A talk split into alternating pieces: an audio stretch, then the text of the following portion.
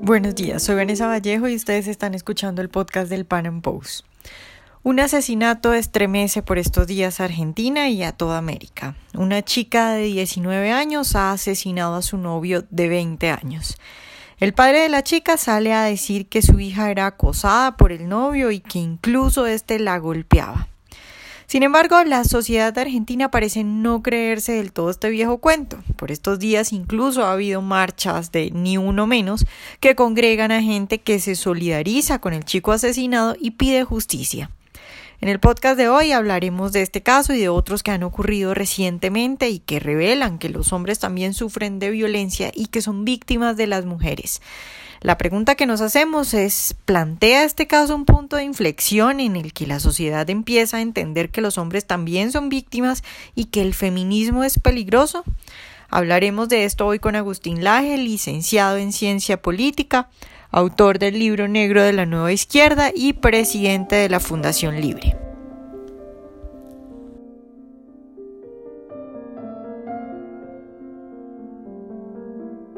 Agustín, buenos días y de nuevo muchas gracias por estar hoy con nosotros. Buenos días, Vanessa, gracias por la llamada y por la comunicación. Bueno, Agustín, pues la última noticia de Argentina sobre la que todo el mundo está hablando, eh, sobre esta chica de 19 años que asesina a su novio de 20 años. Yo quisiera empezar pidiéndote que nos cuentes un poco de este caso y también eh, de otros casos que se han presentado por estos días en Argentina de agresiones y asesinatos de mujeres a hombres, ¿no? Sí, es bastante curioso, Anne, porque, bueno, este caso en verdad tiene cuatro o cinco días. Es una chica de 19 años de Entre Ríos, eh, una eh, provincia argentina, que le pegó dos balazos de muerte a su novio de 20 años. Este, este hecho, como te digo, tiene unos cuatro o cinco días, pero hasta el día de hoy la gente sigue hablando sobre el caso en cierta forma porque es un hecho que de alguna manera hiere casi de muerte, te diría, el relato feminista, según el cual la violencia de género tiene necesariamente como víctima a la mujer y necesariamente como el malvado de la película al hombre. ¿no? Entonces eh, hay una, una, una guerra en este momento en las redes sociales de Argentina en alrededor de este caso, porque las feministas han entendido este caso ha tomado tanta eh, importancia pública que la gente está empezando a pedir ni uno menos. Una cuestión que no se pedía antes. Antes la consigna era, por supuesto, ni una menos, desde hace por lo menos cuatro años. Pero lo, lo llamativo es que hubo una movilización en Entre Ríos, en Gualeguaychú, es el nombre de esta ciudad, en, la cual, bueno, la gente marchaba con carteles que decían ni uno menos, por primera vez en la historia. Y de alguna manera es la antítesis de ni una menos, y entre ambos conforman esa síntesis que muchos ya pedíamos desde hacía rato que era nadie menos. Todavía no hay carteles de nadie menos, pero yo creo que es eh, un paso más hacia eso. Pero más allá del caso del joven este de Gualeguaychú, eh, que en sí mismo es súper relevante, eh, yo creo que abre también el panorama para empezar a visibilizar otros casos. Por ejemplo, al día siguiente de que este joven fue asesinado por su novia, al día siguiente un salteño, eh, o sea, una persona que vive en la provincia de Salta, fue acuchillado y muerto por su esposa. Al día siguiente, el primer día de este año, en La Plata, una ciudad de Buenos Aires, eh, la casa de un hombre fue incendiada por su exnovia. Y el día 2 de este mes, en Rosario, otra ciudad argentina, un hombre fue apuñalado por su novia y hoy en día está internado peleando por su vida. Es decir, no son casos aislados, son casos que estaban invisibilizados y que ahora se empiezan a visibilizar gracias, eh, digamos, a eh, la notoriedad pública que tuvo puntualmente el caso del joven de Gualeguaychú, este chico de 20 años asesinado por, eh, por su novia, que nos abre ahora todo un panorama para empezar a cuestionar aquel dogma que nos decía que la violencia de género era aquella que ejercía necesariamente el hombre contra la mujer. Bueno, eso ha sido puesto en cuestión a partir de ahora en la Argentina. Claro, Agustín, tú hablabas ahora de una reacción nueva, que es esa marcha de ni uno menos, pero, y te quería preguntar precisamente por eso, porque la reacción en la sociedad, porque te voy a contar cómo se presentó, cómo la vi yo la noticia desde acá, desde Colombia. Salía primero, bueno, lo que había sucedido, los detalles, una noticia muy normal, y al final pasaban al papá de la chica diciendo, bueno, mi hija no es un monstruo, mi hija no es un asesino, muy conmovido el señor, incluso dijo que la chica eh, había sido golpeada por el novio antes, que le habían encontrado golpes en, en, las piernas. Entonces, te quiero preguntar, ¿tú crees que la sociedad sigue comiéndose ese cuento de, de, de, justificación un poco de ella no es un monstruo, sino que tal vez en un ataque de locura y porque el chico le hizo algo antes lo asesinó? ¿Tú crees que ese cuento sigue siendo creíble? Mira, yo creo que cada vez menos. Es decir, ese cuento ha hecho demasiado daño.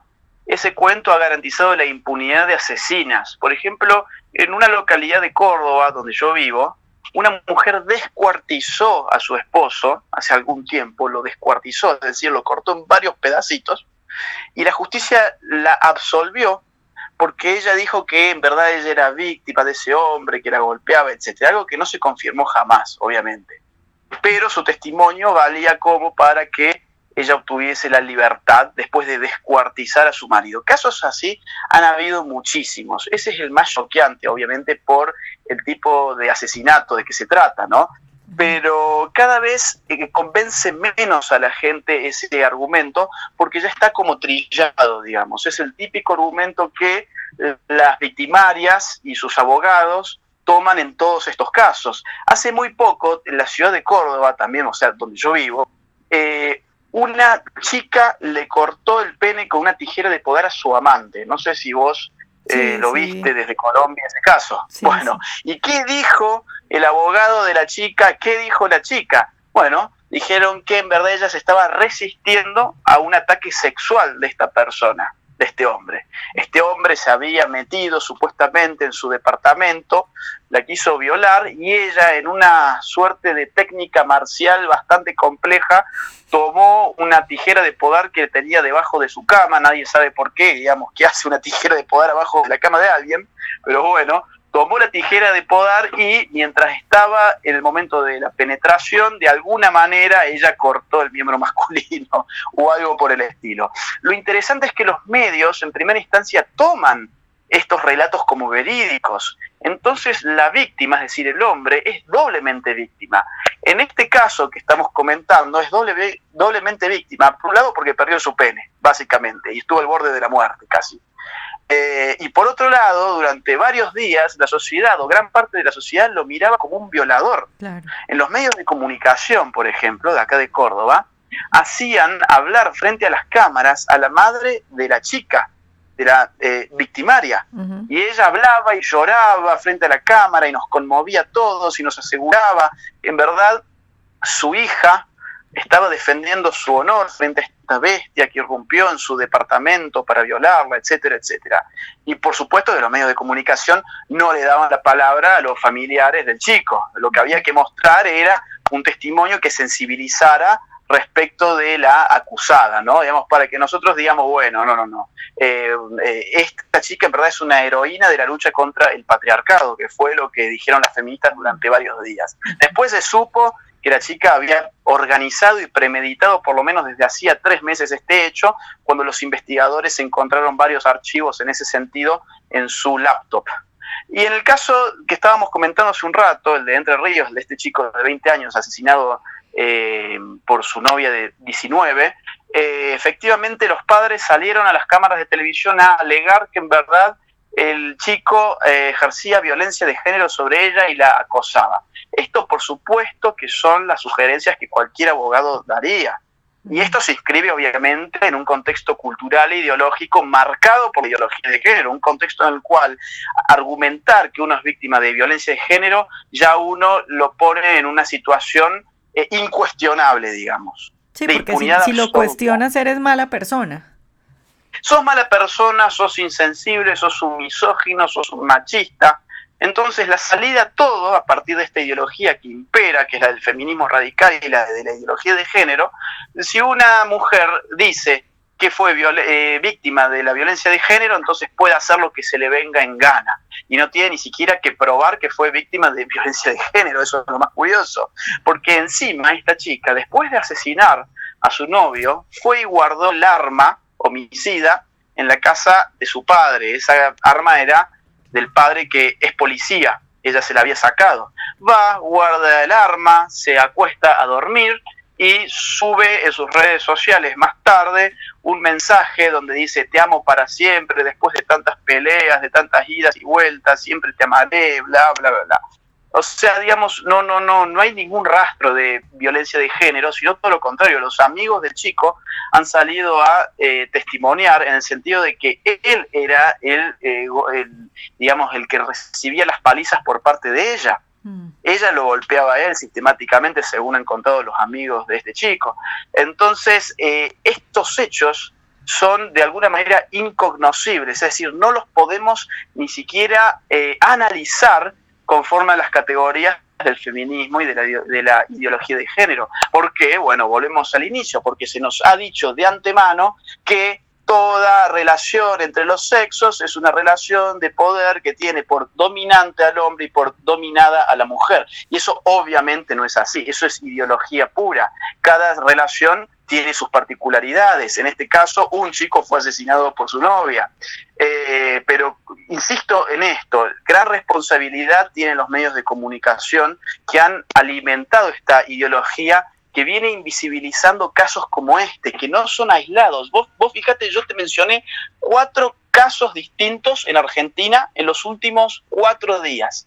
Cuatro casos en cuatro días. Desde la Fundación Libre hemos realizado un relevamiento de medios de comunicación durante todo el año que acaba de terminar. A través de los medios de comunicación eh, de Argentina encontramos un total de 58 hombres asesinados por sus parejas. Y si agregamos asesinatos de menores, ese número asciende a 83 casos. Estamos hablando de 83 casos en un año, no estamos hablando de dos o tres excepciones a la regla, estamos hablando de números que además aumentan todos los años y que no los conocemos porque la ideología de género no tiene cómo explicarlos. Pero afortunadamente, eh, de alguna manera, esto se empieza a caer y tristemente ha sido a partir de la víctima eh, de este chico, ¿no? Eh, ha sido, perdón, digamos, esto empieza a, caer a partir de que este chico ha sido víctima de esta chica.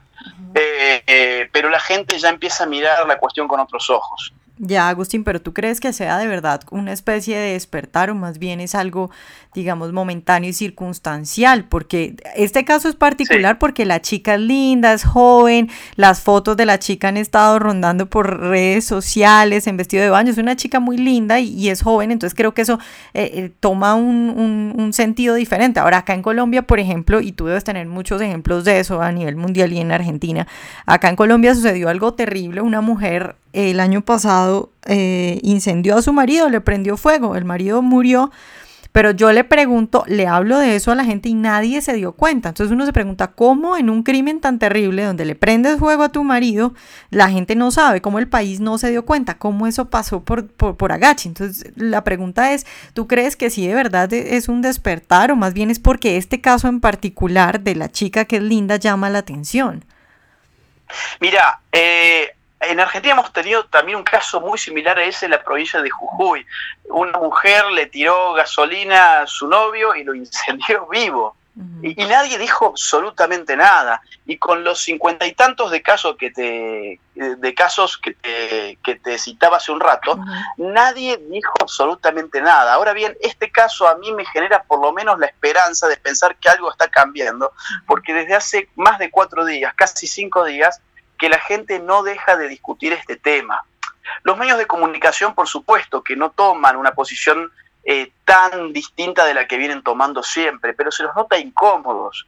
Cada vez que comunican estas noticias, se los nota un poco más incómodos porque se dan cuenta que sus paradigmas ideológicos no pueden dar cuenta de manera convincente de lo que está pasando. Entonces, eh, es por eso que, eh, como, como te digo, es la primer marcha en Argentina de un caso en el cual una, una chica asesina a un chico y que encima esa marcha lleva el eslogan de ni uno menos en vez de ni una menos. Eh, para mí es significativo. Obviamente tampoco quiero darle la nota de un eh, punto de inflexión a partir del cual no hay marcha atrás. Yo creo que eh, a partir de este caso, el resto de los casos que vayamos conociendo van a interpelar cada vez más a la opinión pública. A partir de este caso ya hay mucha nueva gente, hay muchas nuevas personas que han empezado a poner en duda el relato feminista, han empezado a poner en duda aquello de que, digamos, del interés que supuestamente el feminismo tiene para combatir la ideología de género, porque valga remarcar que en estos casos ninguna feminista sale a pronunciarse en solidaridad para con la víctima, solamente les importan las víctimas cuando tienen vagina, solamente les importan las víctimas cuando tienen vagina, cuando tienen pene, las víctimas no son seres humanos directamente para las feministas. Y este es el caso, ninguna chica de estos grupos de feministas se acercó a la movilización, por ejemplo, que, existía, que exigía eh, justicia por este chico. Y te digo más, la hermana, la hermana de este chico asesinado, es feminista. Imagínate la disonancia cognitiva que debe tener en estos momentos. Ella publicó en su Facebook un, un, alegato, digamos, este, un estado, un estado de eh, unas cuantas líneas, en la cual empieza diciendo que el feminismo también tiene que preocuparse, entonces, claro, ahora que la víctima es su hermano, el feminismo ahora tiene que preocuparse también, dice ella, por los casos de violencia de género donde las víctimas son los hombres, pero que no hay que perder de vista, dice ella, que el patriarcado está en la base del hecho de que los hombres no denuncien esos casos. Es decir, termina remitiendo las responsabilidades del caso, digamos, del asesinato de su hermano al patriarcado. No se puede salir de la ideología feminista ni aún teniendo su hermano muerto. ¿Te das cuenta? O sea, el feminismo, como dice Milo Yiannopoulos, realmente es cáncer. Sí. Agustín, ya para terminar, precisamente creo que sería importante hablar de eso porque mucha gente me ha dicho a mí, ¿por qué gastas tu tiempo escribiendo sobre feminismo? Eso es una cosa secundaria, hay que hablar es de economía, que es lo fundamental.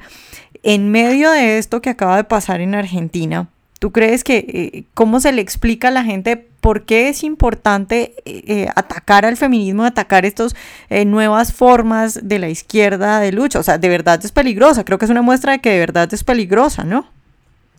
Mira, es sumamente peligrosa y las revoluciones de las izquierdas ahora van por esos terrenos. El izquierdismo ya no va a alegar, por lo menos no con la fuerza de antes, que hay que socializar los medios de producción como mucho impulsarán un keynesianismo más o menos tibio o un poquito más eh, vigoroso. Pero el marxismo como doctrina económica, yo te diría, murió con la Guerra Fría, murió en el fracaso de la Unión Soviética. Y a partir de ese fracaso, como ya lo hemos comentado en otros podcasts, eh, aparece esta idea de ir carcomiendo eh, gradualmente los fundamentos morales de una sociedad libre. Y ahí aparecen ideologías como la ideología de género, como el feminismo, entre otras que en otros podcasts, insisto, hemos hablado. Eh, por eso quien dice, no, lo único importante es atacar al tema económico, obviamente que es importante, pero no es el único tema importante. Si lo postulamos como el único tema importante, entonces eh, nos quedamos históricamente en la Guerra Fría no conocemos lo que es la izquierda hoy, no conocemos además el rol que juega la cultura para sostener los fundamentos de una sociedad libre. Una sociedad libre no, no se sostiene simplemente por un sistema económico, al contrario, un sistema de libre mercado, por ejemplo, se sostiene a partir de ciertas instituciones tanto materiales como inmateriales, tanto formales como informales, se sostiene a partir de una cultura, de una moral bien específica, que es precisamente lo que está en el blanco de estos nuevos movimientos, digamos que yo llamo de nueva izquierda o de marxismo cultural, ¿no? Entonces sí, sí, yo, yo creo que la medida en que los liberales, sobre todo, no, no adviertan las dimensiones de la lucha cultural en ciernes, eh, bueno, van a seguir anclados en un paradigma histórico que ya pasó hace varias décadas. Bueno, Agustín, muchas gracias por estar de nuevo con nosotros. Un fuerte abrazo, Vanessa. Gracias por la comunicación. Ojalá hayan disfrutado esta entrevista de hoy. Recuerden seguirnos en nuestro canal de YouTube y en nuestras redes sociales y nos vemos en un próximo Panam Podcast.